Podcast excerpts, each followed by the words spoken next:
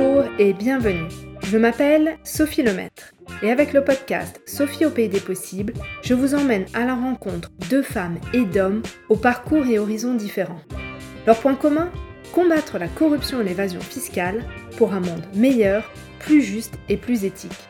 Parce qu'il ne s'agit pas uniquement de rêver d'un autre monde, et parce qu'il est possible de changer les choses, rejoignez-moi au pays des possibles. Suite de cette série en deux parties sur la corruption et la probité dans la vie politique.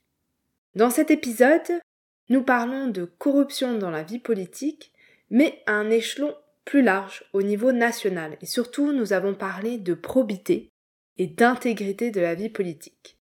Mon invitée pour cet épisode est Farah Zawi. Elle a 26 ans, elle est directrice juridique de l'association Anticorps. Farah est une femme engagée non seulement dans la lutte contre la corruption, mais aussi sur d'autres sujets. Vous verrez, elle nous parle avec passion de ses différents engagements. Dans cet épisode, il est question du tous pourri. Est-ce que tous nos élus sont corrompus? La réponse est non. Farah nous fait une belle déclaration. Elle nous montre que la grande majorité des élus sont exemplaires et mettent en place des mesures pour permettre la probité et l'intégrité de la vie politique. Je ne vous en dis pas plus et je laisse place à ma conversation avec Farah. Bonne écoute. Bonjour Farazawi, bienvenue. Depuis juillet 2019, tu travailles au sein de l'association Anticorps, d'abord comme juriste et récemment tu en es devenue la directrice juridique. Dans un autre épisode, j'ai eu la chance de discuter avec Jean-Valéry de Sens, qui est bénévole et référent d'Anticorps pour les Alpes-Maritimes. Avec Jean Valéry, nous avons parlé des pratiques de corruption au sein de la vie politique locale, en prenant l'exemple des Alpes-Maritimes. Pour cet épisode avec toi, j'aimerais qu'on prenne un peu de hauteur pour s'intéresser à l'intégrité de la vie publique et politique. Mais avant de se plonger dans ce monde, arrêtons-nous un instant sur ton parcours. Tu as 26 ans, tu as fait des études de droit et ta spécialité porte sur le droit des collectivités territoriales. On aurait donc pu s'attendre à ce qu'à la sortie de ton master, que tu travailles pour une collectivité. Mais non, tu décides de rejoindre Anticor. Alors qu'est-ce qui t'a poussé à travailler pour Anticor? Bonjour Sophie, merci pour l'invitation. Ce qui m'a poussé à travailler pour Anticor, c'est au cours de mes expériences professionnelles en stage et en apprentissage, je me suis rendu compte que euh, je ne souhaitais pas à terme travailler pour le moment en collectivité pour plein de raisons, notamment liées au fait que j'avais l'impression en tout cas de ce que j'avais pu observer, que en collectivité on était euh, le sachant, euh, le technicien et que on nous demandait pas forcément d'apporter de la profondeur à notre propos, alors que c'est essentiel, je trouve, pour un juriste. Moi, dans ma vision des choses, le juriste n'est pas euh, seulement la personne qui est en mesure de donner une expertise sur un sujet qu'il maîtrise du fait de ses diplômes, mais quelqu'un qui peut être en mesure également de donner de la hauteur à son propos il y a une situation de droit et la remettre dans son contexte sociétal. Et c'est tout ce que propose finalement Anticor dans le cadre de son activité juridique, c'est qu'on mène des contentieux dans le secteur de l'anticorruption, mais avant tout, derrière ces contentieux, c'est des grandes valeurs que l'on essaye de protéger. Et au-delà d'Anticor, pourquoi en fait la lutte contre la corruption? Qu'est-ce qui t'a amené à travailler sur ces sujets-là? Ce qui m'a amené à travailler dans le domaine de l'anticorruption, c'est euh, que j'ai été éveillée, euh, notamment dans le cadre de mon master 2 dans le domaine euh, des collectivités territoriales, à la prévention du risque juridique au sein des collectivités. Et la prévention du risque juridique, c'est un terme assez pompeux, mais finalement, c'est comment conseiller ton élu pour réduire au maximum le risque pénal ou le risque de requalification contrat, le risque devant tribunal administratif en conseillant des mécanismes assez simples qu'il s'agisse de déport ou autres. Et via ces cours, euh, j'ai été éveillée forcément au fait qu'il y avait beaucoup d'irrégularités qui étaient constatées euh, au sein des collectivités, que c'était assez récurrent. Et qu'au-delà de ça, c'est une certaine vision de la justice que tu défends en permettant de prévenir ces risques qui existent et qui peuvent exister pour plein de raisons, que ce soit de la complexité, mais aussi par le poids des habitudes et cette captation du pouvoir qu'on peut ressentir, mais de manière assez minoritaire, au sein euh, des sphères où il y en a moi, c'est ça qui m'a guidée euh, vers le domaine de l'anticorruption, puisque c'est un domaine qui mêle grande technicité euh, juridique, prévention, mais aussi cette euh, notion de justice. Et oui, d'ailleurs, tu parlais tout à l'heure des valeurs avec Anticorps. Est-ce que tu pourrais nous parler de la naissance d'Anticorps et des valeurs qu'Anticorps porte? Anticorps est né en 2002. C'est une association qui a été créée par deux personnes, donc le juge Alphen et Séverine Tessier, qui avait été assistante parlementaire et qui a gravité dans ces sphères-là. Et c'est une association qui est née en réaction au passage de Jean-Marie Le Pen au second tour des élections présidentielles en 2002 et euh, du symbole que cela revêtait. Parce qu'au-delà d'un candidat qui se qualifie pour un second tour, c'était aussi l'expression à l'époque d'une certaine forme de dégagisme et d'un tout pourri qui a fait qu'il y a eu beaucoup d'abstention. Et une partie significative de la société s'est désintéressée de la politique. Et les valeurs que porte Anticorps en son essence, c'est euh, la réhabilitation de la démocratie participative. C'est le fait, en menant euh, des combats dans le domaine de l'anticorruption, de rétablir une certaine forme de justice, de rétablir une forme d'éthique aussi au sein des collectivités, au sein de l'État, de ces établissements publics, peu importe, de tous les satellites qui gravitent autour de cette notion-là d'éthique, et de permettre aussi aux citoyens d'avoir une, société avec beaucoup plus d'égalité et de justice, et dans laquelle on est actif et conscient euh, des règles qui nous entourent et euh, sur laquelle on veille. Tu as parlé de plusieurs thèmes, tu as parlé d'éthique, mais on entend aussi souvent les termes de probité, d'intégrité de la vie publique, d'intérêt général, mais aussi de conflit d'intérêt, de prise illégale d'intérêt en lien avec nos représentants, sans vraiment que ces mots ne soient expliqués. Comment est-ce que tu les définirais? Il y a des définitions euh, dans le lot euh, de termes que tu m'as confié à définir qui sont euh, l'ordre plutôt juridique, tandis que d'autres sont plus d'ordre moral. Pour tout ce qui va être en relation avec le conflit d'intérêt, la probité et l'éthique, ce ne sont pas des choses qui sont susceptibles de poursuite pénale, par exemple. C'est des grandes valeurs que l'on a peut-être en, soi. L'éthique, c'est un comportement. Enfin, moi, c'est comment je vois les choses euh, au niveau de l'éthique, mais de se comporter comme le meilleur des citoyens, de respecter la loi, euh, d'être bienveillant vis-à-vis de son prochain, d'être un citoyen actif et éveillé. La probité, c'est davantage quelque chose qui s'attache à la fonction que l'on représente donc quand on est élu titulaire euh, d'une fonction élective publique dans les collectivités, quand on est chargé d'une mission de service public ou titulaire de l'autorité publique par exemple, qui va être en lien avec les fonctions ministérielles, c'est le fait d'agir conformément aux grands textes qui encadrent ces fonctions, notamment dans la fonction publique. Il y a des grands textes, charte de l'élu local ou, autres, qui indiquent qu'il faut se comporter avec probité, respecter la loi, respecter certains devoirs en lien avec le, service public, de réserve ou autre.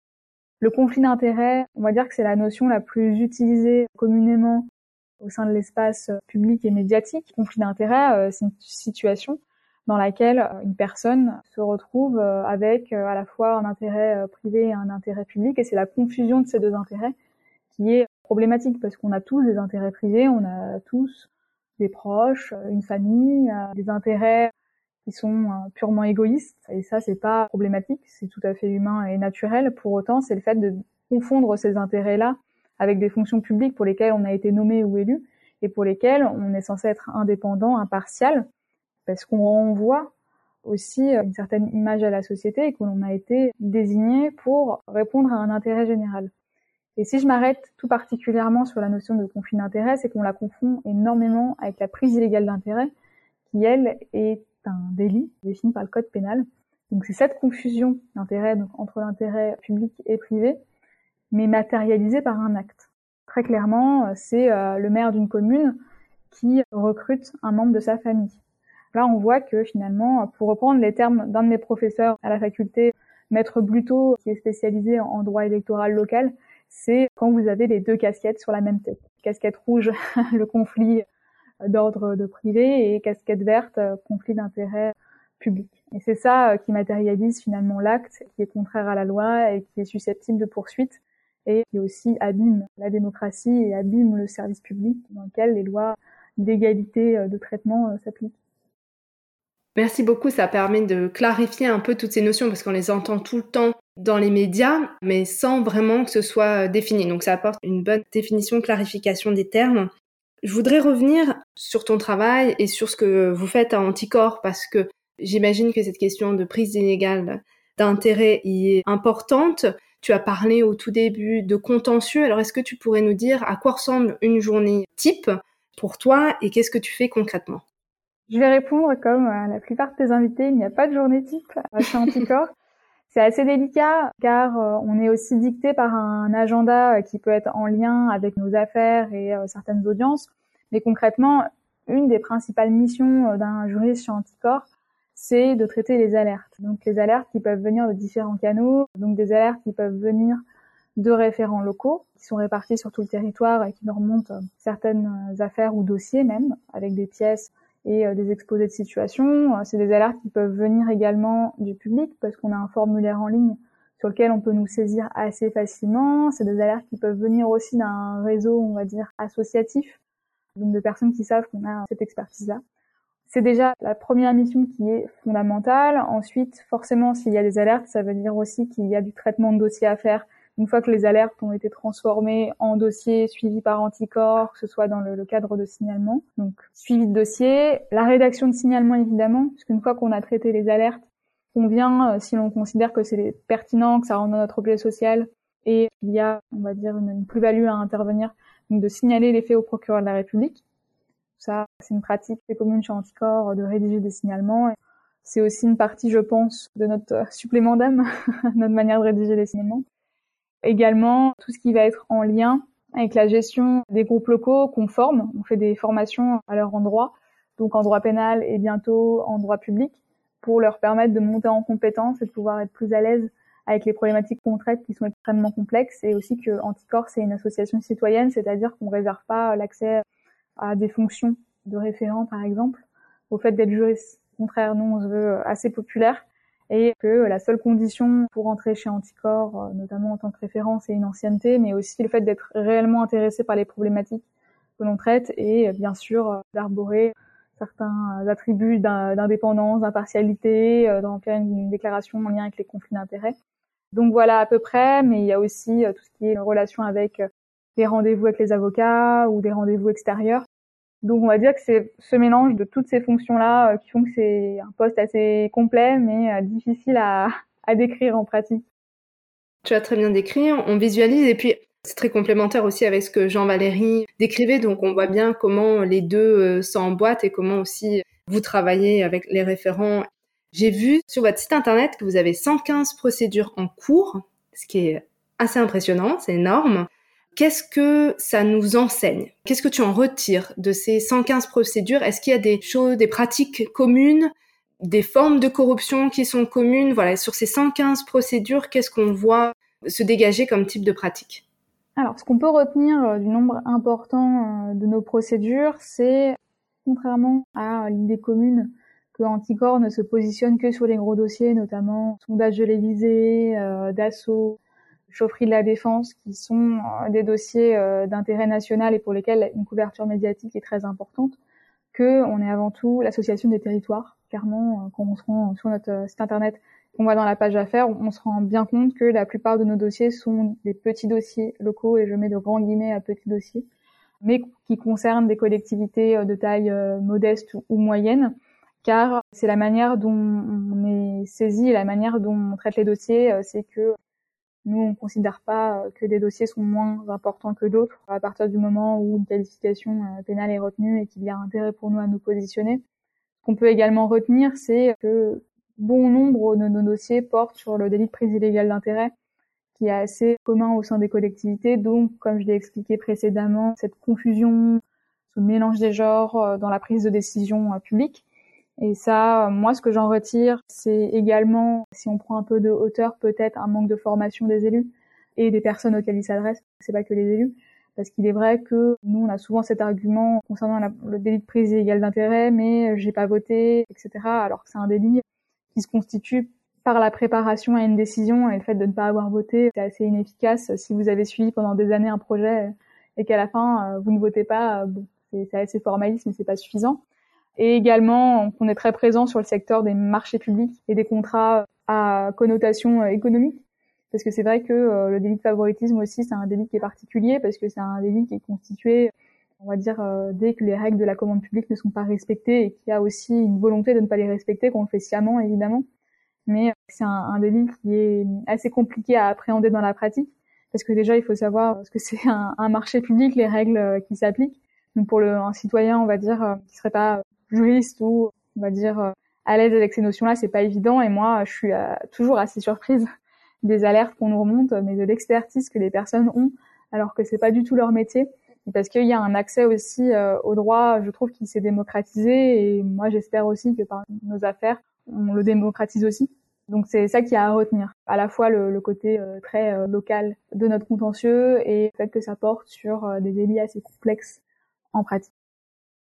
Et j'imagine aussi qu'il y a des risques qui sont associés au traitement de ces signalements, à savoir quand vous devez prendre la décision de porter le dossier de déposer plainte ou de lancer l'alerte au niveau du procureur, ce sont des dossiers qui sont politiques à tous les échelons, hein, qu'on soit au niveau local ou au niveau national.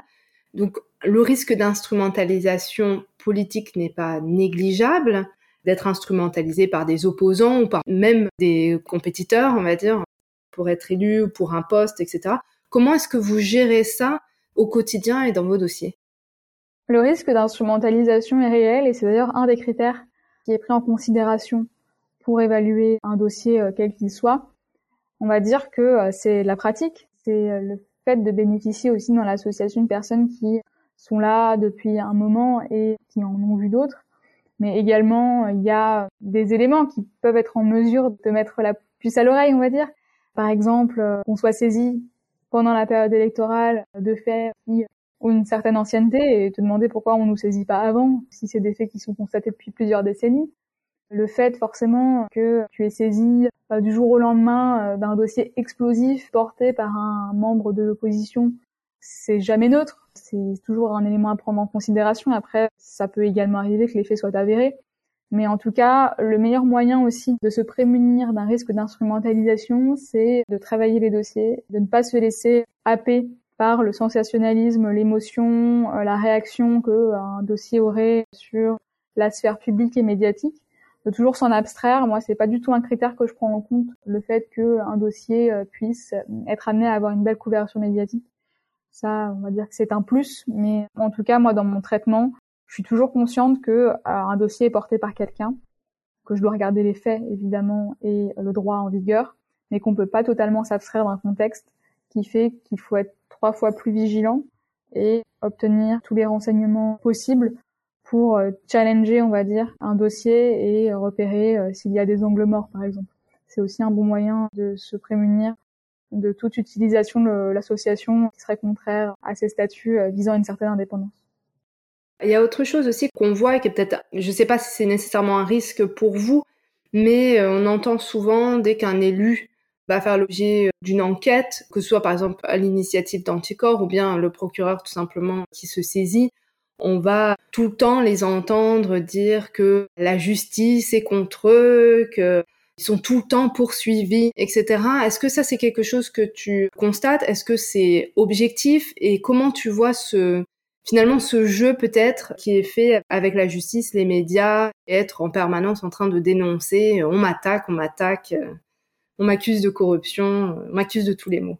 Je constate avec la pratique euh, de ces deux dernières années qu'il y a un discours de certains élus en lien avec la pénalisation excessive d'où ils feraient l'objet en, lien avec leur mission qui serait risquée et qu'on pourrait rien faire euh, sans être poursuivi.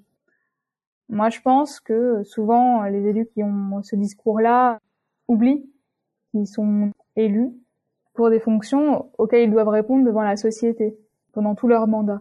On n'est pas euh, élu à un instant T pour des missions et qu'on puisse pas contrôler un, minimum pendant leur mandat déjà leurs promesses effectuées lors de la campagne, mais aussi la régularité de leur gestion.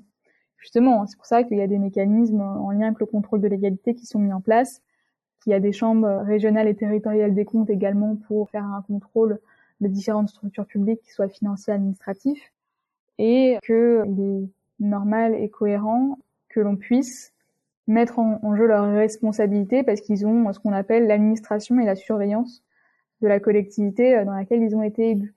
Pour autant, moi, je, je considère que, par exemple, une mise en examen, c'est davantage le traitement journalistique qui peut en être fait, qui peut s'avérer problématique avec tout le respect que j'ai pour euh, la fonction de journaliste qui est essentielle euh, à la démocratie. Mais il faut pas oublier qu'une mise en examen, c'est pas une condamnation. Qu'une mise en examen, ça peut être aussi un mode de protection pour un élu, par exemple mise en examen, c'est la possibilité aussi de montrer un peu de contradictoire, de pouvoir s'expliquer, de pouvoir apporter des éléments que les justiciables n'ont pas forcément, et peut-être aussi de corriger certains comportements à l'avenir. C'est également en lien avec la fonction, on va dire, rétributive euh, du droit pénal, donc sanctionner pour par la suite obtenir un relèvement. Je pense aussi, euh, de manière assez générale, que ça peut être une sorte de diversion euh, de crier à la pénalisation excessive et au fait qu'on nous poursuit toujours dans le cadre de ces missions, parce que on n'est pas non plus dans un cas où les poursuites envers les élus sont systématiques, puisqu'il y a beaucoup d'autres mécanismes préventifs qui sont mis en place, et heureusement. Mais qu'au contraire, euh, je pense que euh, on devrait s'interroger sur ce contrôle constant que l'on devrait effectuer sur ceux qui nous représentent, ceux en qui on a eu confiance, et qui sont en charge d'administrer aussi nos vies ces pouvoirs euh, s'accompagnent de grandes responsabilités. Tout à fait. Et d'ailleurs, je me demandais, en t'écoutant, si ça ne générait pas, ne contribuait pas à ce discours du tous pourri, quand euh, les élus s'expriment se sentent poursuivis, attaqués, ils ne peuvent rien faire. Tu disais au tout début d'ailleurs que ce tous pourri, c'est ce qui a amené à la naissance d'anticorps. Je me suis demandé si tu voyais que ce tous pourri est toujours d'actualité. Est-ce que ce sentiment-là il y a à l'heure actuelle au sein de la société française? Voilà, qu'est-ce que tu as constaté euh, ces trois dernières années? À titre personnel, je constate qu'il y a quand même une sorte de résurgence du sentiment tous pourris. Réellement, et pas forcément au sein de mon anticorps, même dans ma vie personnelle, euh, je le vois sur les réseaux sociaux où euh, il y a une certaine colère qui est exprimée dans la société, une colère qui résulte de plus en plus d'injustices constatées, une colère qui résulte aussi de différents mouvements qui l'ont exprimé. On voit avec le mouvement des Gilets jaunes, on le voit actuellement aussi avec le mouvement anti-pass euh, sanitaire ou vaccinal, que cette colère aussi, elle peut être de nature à s'opposer aux personnes qui nous représentent, car le dialogue est assez difficile, je trouve, ces temps-ci. Par ailleurs, on peut aussi parfois débattre de l'effectivité des poursuites pour les élus, le fait que des élus puissent être poursuivis pour des détournements très très importants avec des sanctions qui sont assez moindres. Et les gens, pour eux, c'est aussi une matérialisation de manque d'équité et de justice dans une société qui est déjà euh, très euh, fissurée et que euh, le discours tous pourris, pour moi, il n'est pas forcément en lien avec le fait qu'on poursuive les élus, mais davantage en lien avec le manque de dialogue entre les élus et leurs administrés et aussi le fait que, au contraire, on n'est pas amené à les poursuivre dans certaines situations parce que on va considérer que c'est pas grave ou qu'en tout cas la voie choisie, par exemple la voie pénale, n'est pas proportionnée ou la plus juste. Moi, je pense que le discours tous pourri n'est pas alimenté par euh, le fait de poursuivre des élus, au contraire. Et donc, comment est-ce qu'on pourrait lutter contre ce sentiment euh, tous pourri, ce sentiment d'injustice? Est-ce que tu aurais des recommandations pour restaurer ce dialogue et cette confiance des citoyens en leurs représentants? Pour lutter contre le sentiment tous pourris qui est très présent dans notre société, je pense qu'une des premières données, euh, c'est de redonner certaines armes de pensée et armes de, compréhension euh, du milieu dans lequel on évolue aux citoyens. Donc de leur expliquer qu'il est possible aussi de jouer un rôle actif s'ils le souhaitent, évidemment, dans la vie de la cité, de pouvoir contrôler, et quand je dis contrôler, c'est pas de manière euh, coercitive, mais plus de veille de ce que font les élus qu'ils ont élus, porter à leur fonction, on va dire, et également de légitimer l'action de chacun. Parce que ce qui fait, je pense aussi, euh, la rupture entre citoyens et élites, on va dire, même si j'aime pas tellement ce terme, c'est qu'il y a une distance qui s'est créée par le fait qu'il y ait des personnes qui soient légitimes ou non. Le fait qu'il y ait des gens qui y aient réussi et d'autres non. Et euh, je pense que c'est une grave erreur d'être dans l'opposition des populations de manière constante et qu'on aurait tous à gagner dans un dialogue plus bienveillant et en s'adaptant aux besoins de tous. Après, de manière plus pratique, pour lutter contre le tous pourri, euh, je pense que euh, forcément il y a des discussions à avoir sur la démocratie représentative et la manière dont on intègre plus les citoyens au processus de décision euh, via des phénomènes peut-être de référendum, de, de pétition ou autre.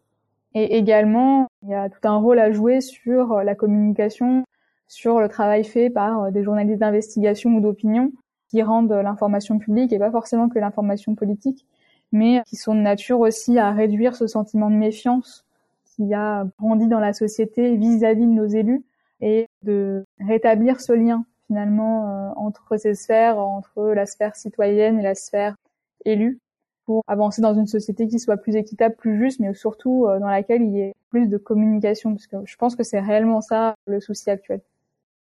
Et est-ce que la probité, ça pourrait être aussi une réponse? Et si oui, comment est-ce que ça pourrait se traduire en pratique? Oui, moi je pense que la, probité, ça peut être une solution au tous pourris, puisque la probité, c'est en lien avec un comportement, et le comportement est très important parce que c'est une image aussi qu'on reflète à la société, et que si vous êtes face à des élus qui dégagent aucune probité et pour lesquels on, on doute constamment de leur honnêteté et de leur comportement euh, qui serait euh, totalement en phase avec l'intérêt général, c'est problématique, parce qu'ils sont avant tout des vecteurs d'intérêt général. Et ce qu'il faudrait euh, avant tout, oui, c'est plus de transparence sur la manière dont toutes les institutions fonctionnent, sur la relation avec le privé, les entreprises, les lobbies, plus de liens aussi entre euh, la société civile et les élus, et plus, on va dire, de preuves aussi d'un comportement probe. Et ça n'a pas vocation à, à, contrôler une fois de plus les élus, mais que ces derniers puissent être en mesure aussi de faire la démarche de probité. Et par exemple, le fait de déclarer son patrimoine et ses intérêts à la haute autorité transparence de la vie publique, pour moi, c'est déjà un grand pas.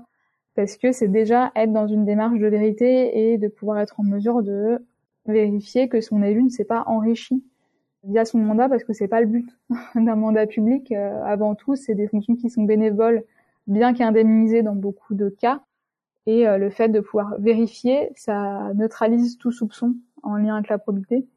Et à partir du moment où on neutralise les doutes euh, concernant un comportement euh, qui serait contraire à l'intérêt général, déjà vous protégez l'élu qui en ressortira renforcé dans ses convictions et dans ses valeurs, et vous rassurez le citoyen qui peut être euh, satisfait de sa représentation. Et est-ce que la formation, ce serait aussi un autre outil pour renforcer cette probité, cette intégrité? Tu disais tout à l'heure que parfois, il y a certaines actions, certaines pratiques, c'est par manque de connaissances de la part des élus, c'est pas forcément avec l'idée de détourner de l'argent ou autre. Donc est-ce que une autre option, c'est de travailler avec ces élus pour les aider à se former et à vraiment être au fait des meilleures pratiques pour plus d'éthique et plus de justice? La formation, c'est vraiment le nerf de la guerre de l'éthique dans la vie politique, à mon sens, et dans la vie publique également. Pourquoi? Parce qu'on est face à une législation qui est assez récente, il faut aussi se replacer dans son contexte, que euh, la loi euh, Sapin 1, c'est 1993, euh, il me semble, loi Sapin 2, 2016, donc des lois en lien avec l'anticorruption, la création de la haute autorité de transparence de la vie publique, il me semble que c'est 2014, si je me trompe pas. En tout cas, c'est des dispositifs qui sont très récents et dans la réalité de l'action publique locale, on a des élus, par exemple, qui sont en poste depuis les années 90 encore dans certaines collectivités ou même qui sont dans l'action euh, publique depuis des décennies et qui ont vu ces évolutions euh, s'enchaîner sans forcément en comprendre les enjeux, avoir le temps euh, de bien se former et de prendre acte des nouveaux comportements à adopter. Et si je dis ça, c'est pas pour les déresponsabiliser, car ils sont responsables euh, de leur fonction et qu'ils ont ce devoir aussi de se former. Je constate dans mon activité professionnelle une mauvaise maîtrise de certains mécanismes de prévention des conflits d'intérêts de base et qui dénotent souvent non pas euh, d'un désintérêt pour l'anticorruption ou euh, la probité, mais d'un manque de connaissances réelles des implications de certains actes, de certaines décisions d'un point de vue pénal ou même déontologique et euh, qu'on aurait tout à gagner à former euh, sur le long terme euh, des élus, à les éveiller au fait qu'ils ont tout à gagner à adopter un comportement probe dans le cadre de leur activité publique et aussi à diffuser une culture de l'éthique publique parce que avant que ce soit des questions d'ordre plus juridique, c'est aussi des grandes valeurs finalement l'éthique et c'est des grandes valeurs qui sont très attachées par exemple à la fonction publique.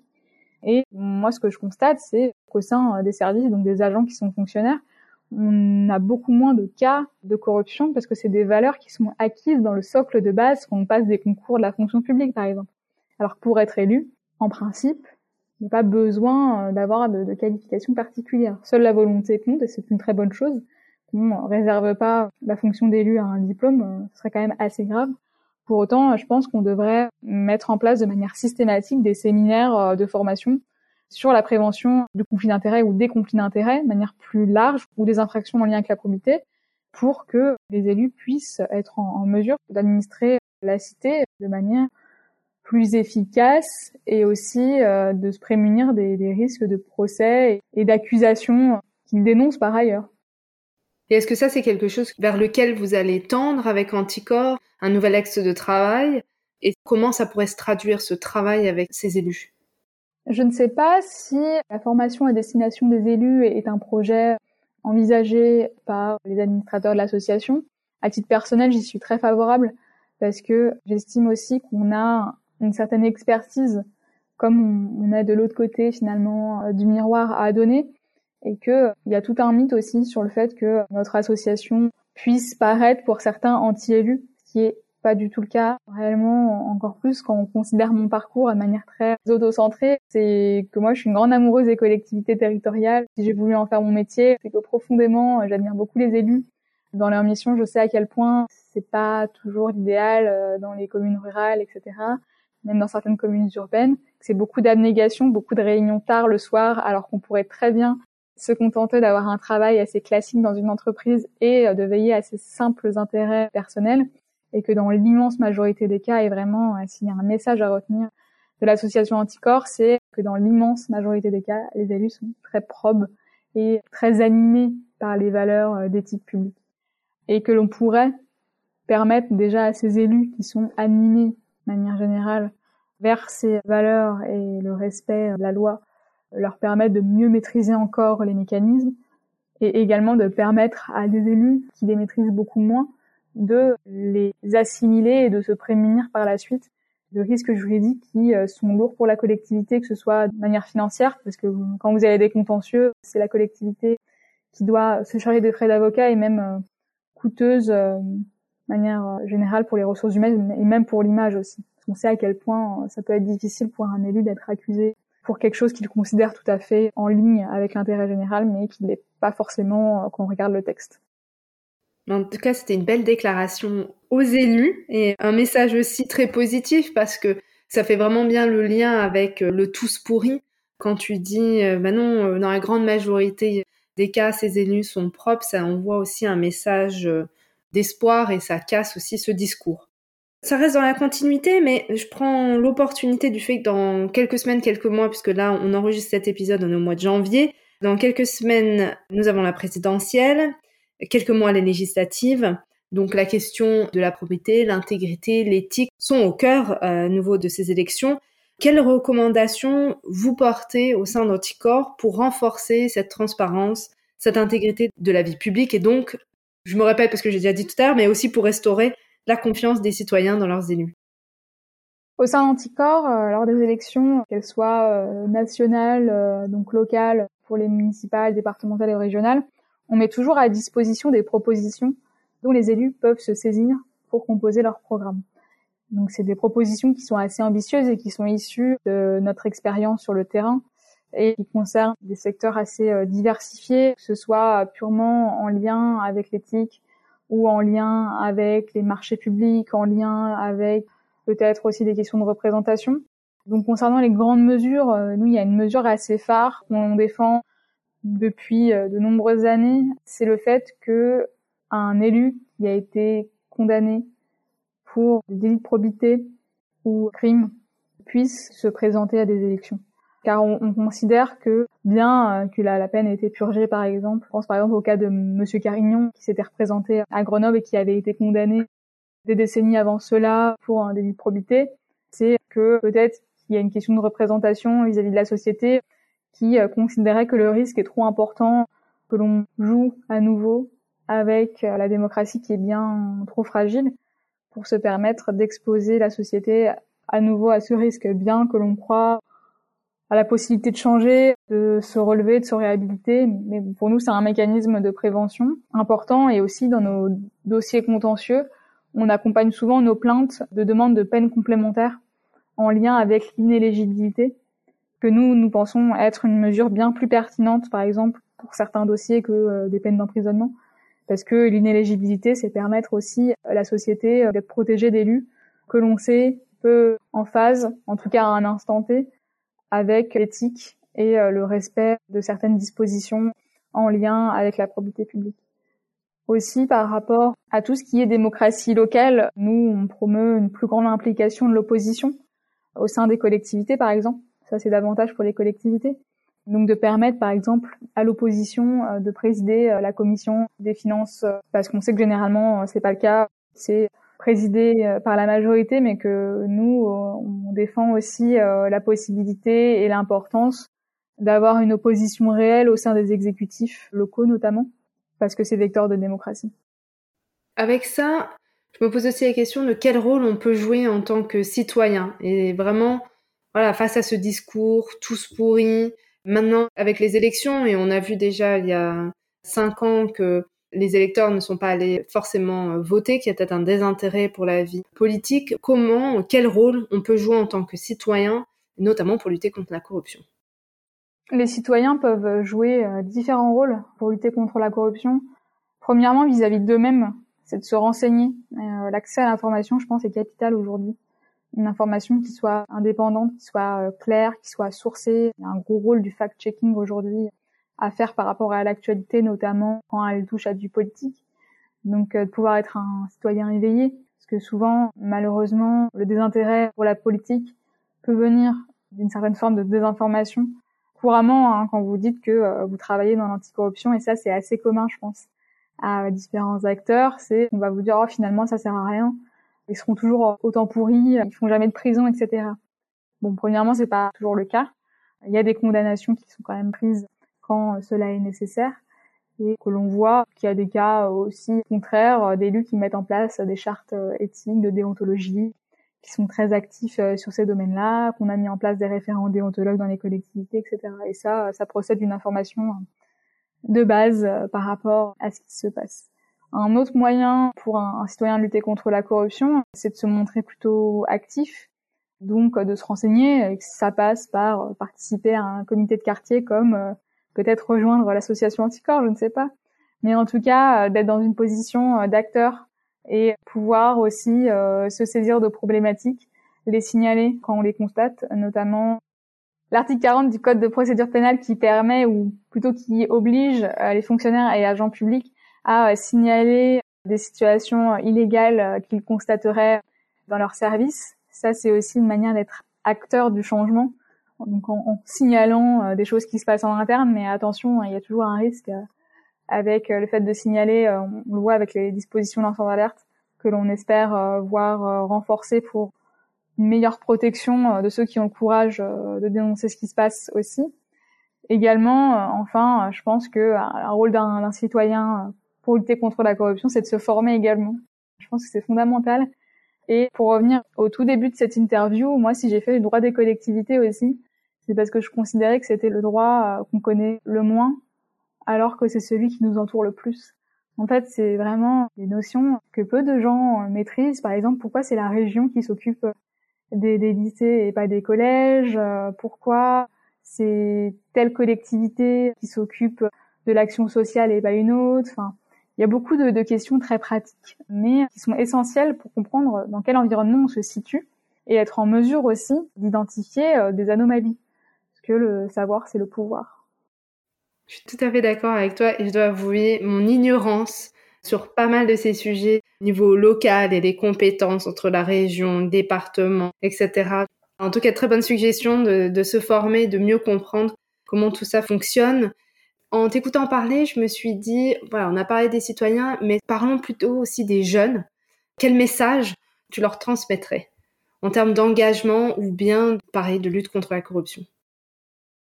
Alors, vis-à-vis des jeunes, moi, je suis très impressionnée par la jeunesse actuelle. Je dis ça euh, comme si j'avais 50 ans, mais il est vrai que euh, moi, je suis euh, bluffée par l'engagement de la jeunesse actuelle, notamment sphère environnementale, l'égalité des sexes et des genres, les questions euh, d'injustice euh, ou autres. C'est quand même une jeunesse, en tout cas, euh, moi, je le constate de mon petit œil citoyen, qui n'hésite pas à manifester, à s'exprimer, que ce soit sur les réseaux sociaux, créer des tribunes, etc. Donc déjà, je pense que on avance dans une voie qui est plutôt positive et moi j'en suis très satisfaite et impatiente de voir ce qui va se passer dans les années à venir. Et pour que la jeunesse s'engage, je pense que ce qu'on peut toujours leur conseiller, c'est de ne pas avoir peur de la question de l'âge, parce que c'est vrai que on est dans une société assez agiste où on va considérer qu'on est légitime à partir d'un certain âge ou d'un certain niveau de diplôme, et c'est pas du tout le cas pour les questions d'anticorruption. Certes, une formation est utile, mais c'est pas parce que vous avez 50 ans que vous serez plus légitime que quelqu'un de 16 ans qui se questionnerait sur euh, la gestion de son village, par exemple. Et on, on le voit euh, très concrètement euh, avec certains médias, on va dire assez assez jeunes et les nouveaux médiums de, de communication, que ce soit sur YouTube ou Twitch. Moi, je pense que il faut démocratiser l'engagement via les nouveaux modes de communication en relation avec les réseaux sociaux et inviter euh, de manière très bienveillante la jeunesse à prendre part à cette lutte dans laquelle ils ont toute leur place. Est-ce que tu aurais une euh, victoire ou un succès à partager avec nous? Alors, c'est très contemporain avec la période qu'on vit actuellement chez Anticor, mais nous, il y a un dossier. On a géré qui est toujours en cours. Donc, je vais parler au conditionnel et sous réserve de présomption d'innocence toujours par rapport au maire qui est visé mais on a un dossier qui, on pourrait dire, ne paye pas de mine, mais qui a eu un retentissement très important. C'est en, relation avec la mairie de Cholet. Donc moi, j'avais été sollicitée par mes cellules locales, donc euh, dans le 44 et dans le 49, par rapport à la mairie de Cholet. Le maire de Cholet est en poste depuis 95. Euh, donc, il fait partie de ces maires qui sont là depuis euh, des décennies et sont plutôt installés. Et on m'avait signalé le fait que le calcul des indemnités des élus municipaux et du maire était un peu étrange. Donc c'est un dossier qui sort un peu du lot parce que bon pour qu'on nous signale ça, il faut trouver des gens qui maîtrisent un minimum parce que les indemnités au sein des collectivités c'est vraiment un casse-tête. Je vous invite à aller vous renseigner si vous voulez savoir, mais il faut faire des calculs un peu euh, savants. Et moi je les ai appris en master 2 et je priais pour pas tomber euh, sur ça euh, aux examens parce que c'est très très très complexe. Et avec mes référents, on s'est amusé à calculer du coup les indemnités et ça nous paraissait quand même assez énorme. Et on a fait des comparatifs avec des collectivités de strates euh, similaires. Ça nous paraissait quand même énorme aussi en faisant ces comparaisons, même en mettant des bonus, etc. Et on s'est rendu compte que euh, visiblement, et sous réserve également du conditionnel, vu qu'aucune décision n'a été formulée sur le fond, qu'il y aurait en tout cas au moins 900 000 euros de surplus d'indemnité depuis 2014-2015. Donc c'est énorme c'est un préjudice. Du coup, ce surplus qui aurait été versé indûment, ce serait ça?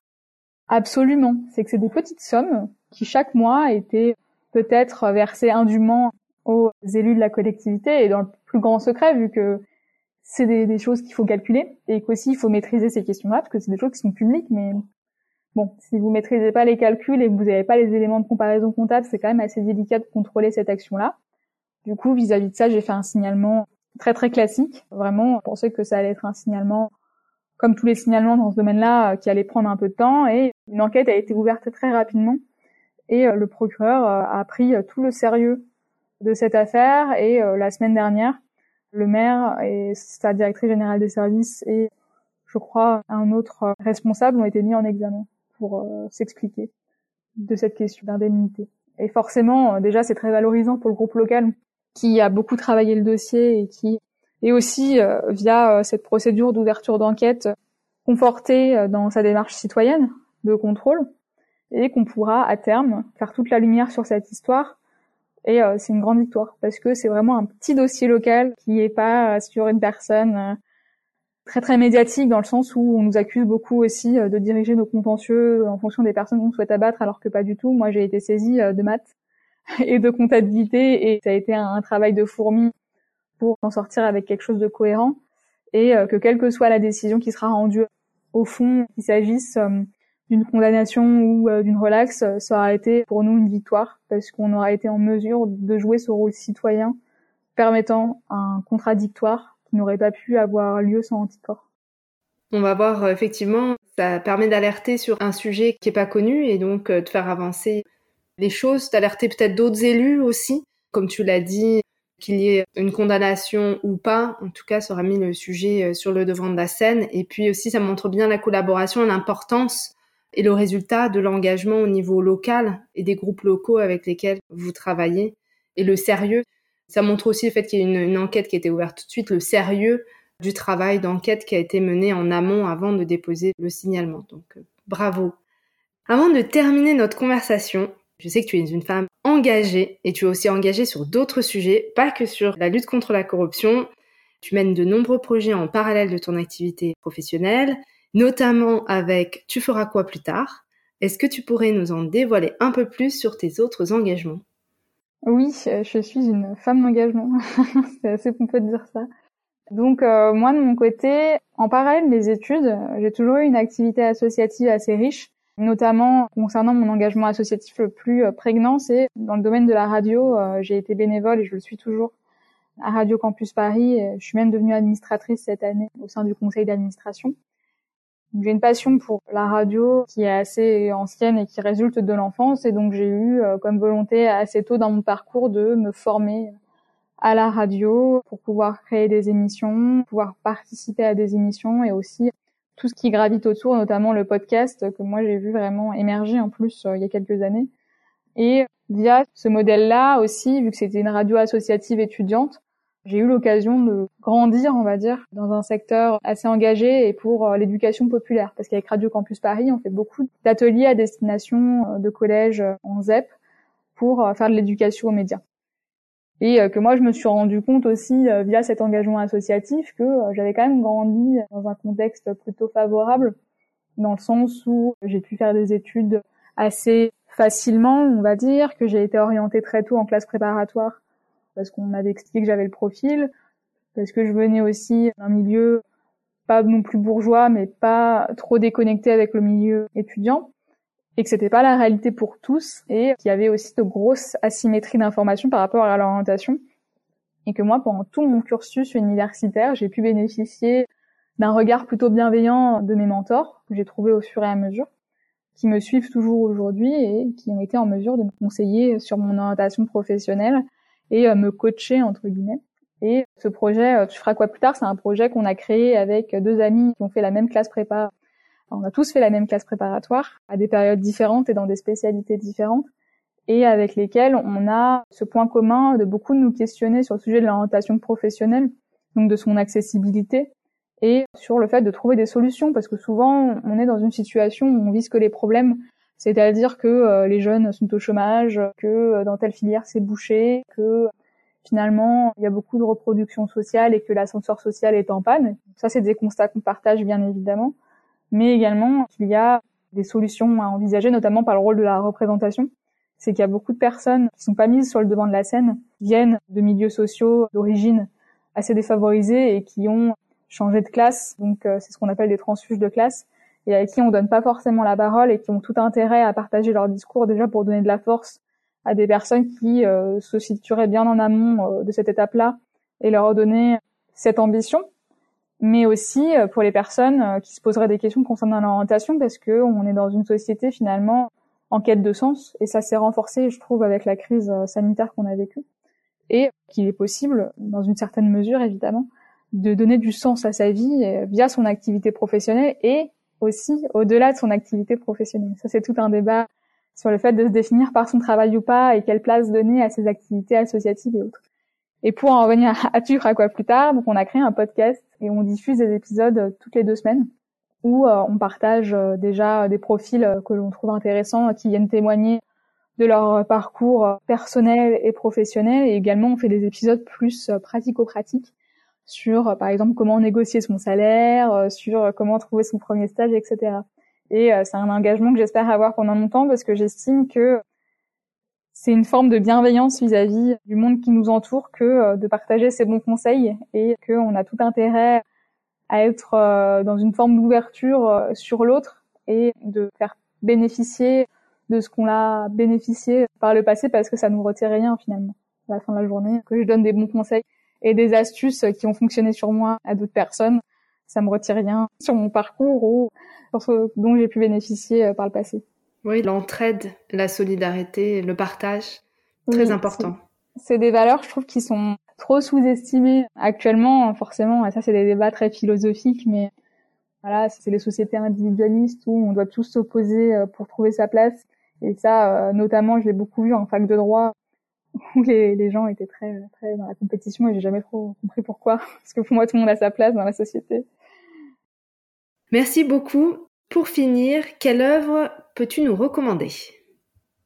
Alors, pour faire un peu dans l'originalité, je vais pas conseiller un livre, je vais pas conseiller une chanson, je vais conseiller un podcast. Forcément, c'est tout à propos avec le sujet du jour. C'est un podcast qui a été fait par le studio Louis Media et euh, dans sa série Émotions, il se propose, comme le nom l'indique, d'analyser euh, des émotions, la jalousie, etc. Et là, c'est sur le sentiment d'impunité, tout en relation avec ce que j'ai développé plus tôt et où un politique, mais je vous dirai pas qui, intervient pour donner son point de vue de l'intérieur de ce sentiment d'impunité qui peut gagner certaines élites, de la manière dont il se construit socialement, euh, que ce soit dans le cadre d'études euh, au sein de l'ENA par exemple, ou euh, de grandes filières, et comment connaître mieux ces mécanismes psychologiques permet de prendre un peu de hauteur sur le fait qu'on est des élus dont on citera pas le nom, qui sont toujours repris dans des affaires en lien avec leur probité et qui semblent pas réagir par rapport à cela même euh, sous la contrainte de poursuites judiciaires.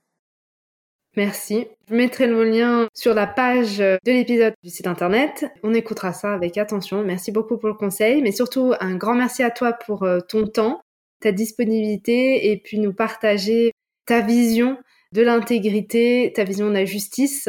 Vraiment, on ressent ton engagement, ton envie de changer les choses et ton envie du partage. Donc merci, euh, merci encore et bonne continuation. Merci beaucoup Sophie. Merci d'avoir écouté l'épisode jusqu'au bout. Toutes les références et plus sont à retrouver sur le site internet du podcast sophieaupaysdespossibles.com.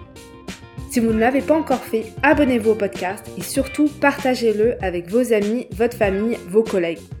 Et si vous pouviez me laisser un avis 5 étoiles, que ce soit sur Apple Podcast ou sur Spotify, cela permettra à d'autres de découvrir le podcast et de nous rejoindre au pays des possibles. Si vous souhaitez me contacter ou si vous voulez me suggérer des invités, n'hésitez pas, envoyez-moi un email, l'adresse est indiquée dans la description de l'épisode. Je vous dis à bientôt pour un nouvel épisode.